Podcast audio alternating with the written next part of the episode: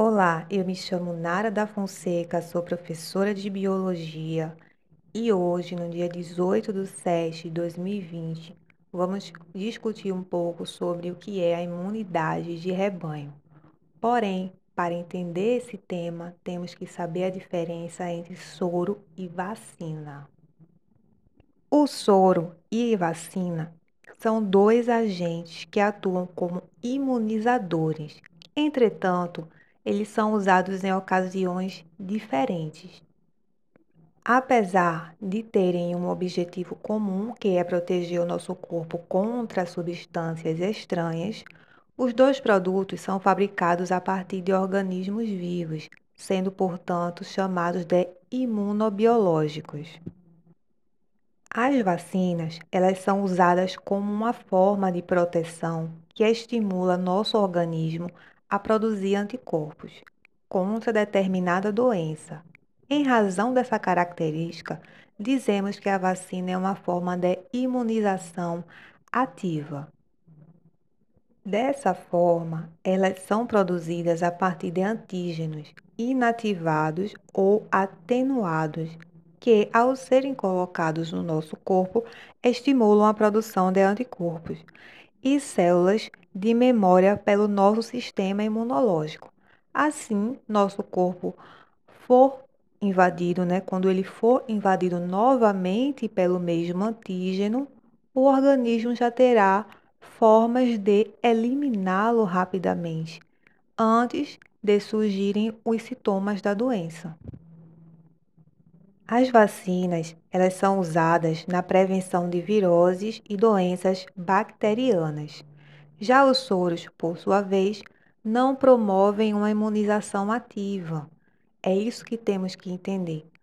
Uma vez que, nesses casos, são inoculados anticorpos previamente produzidos em um outro organismo, no caso dos soros dizemos que ocorre uma imunização passiva.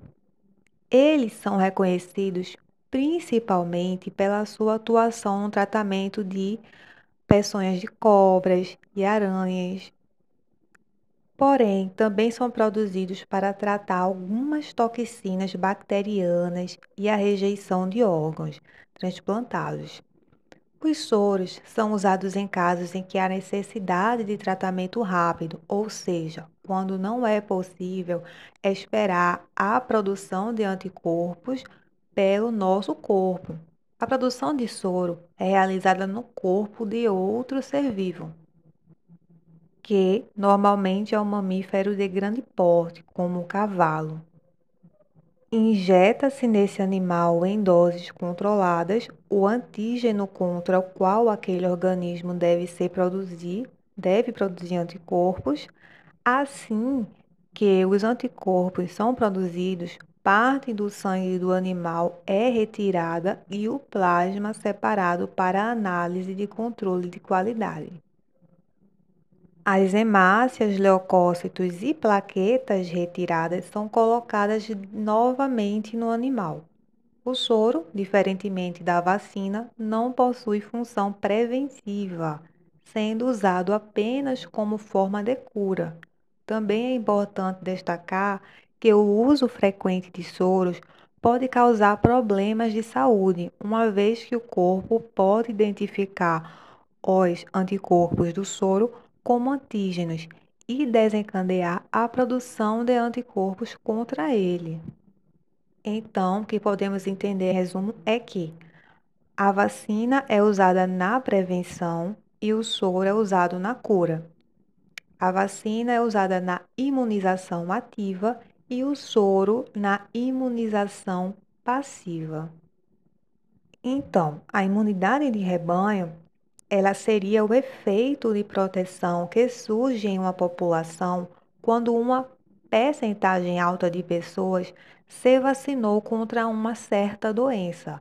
Por obra da imunidade de rebanho, mesmo quem não está vacinado fica protegido do patógeno causador da doença.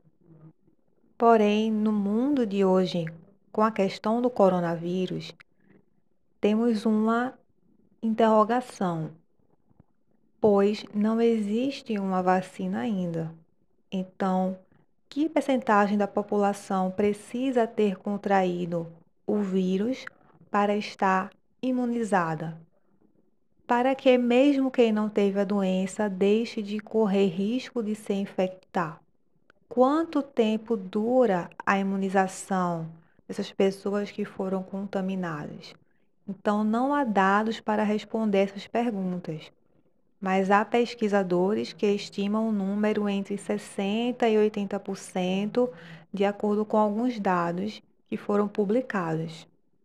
Então, quando essa quantidade de pessoas já tiver contraído a doença e adquirido a imunidade, nós sabemos hoje que é parcial, é uma imunidade que não dura muito tempo, o vírus tende a diminuir né, em circulação, mas ainda são hipóteses.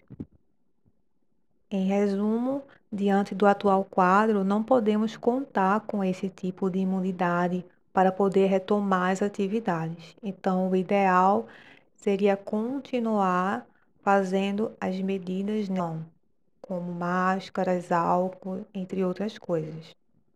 Vimos que alguns países, no começo da pandemia, tentaram é, engajar essa imunidade de rebanho, mas não deu certo e logo recuaram.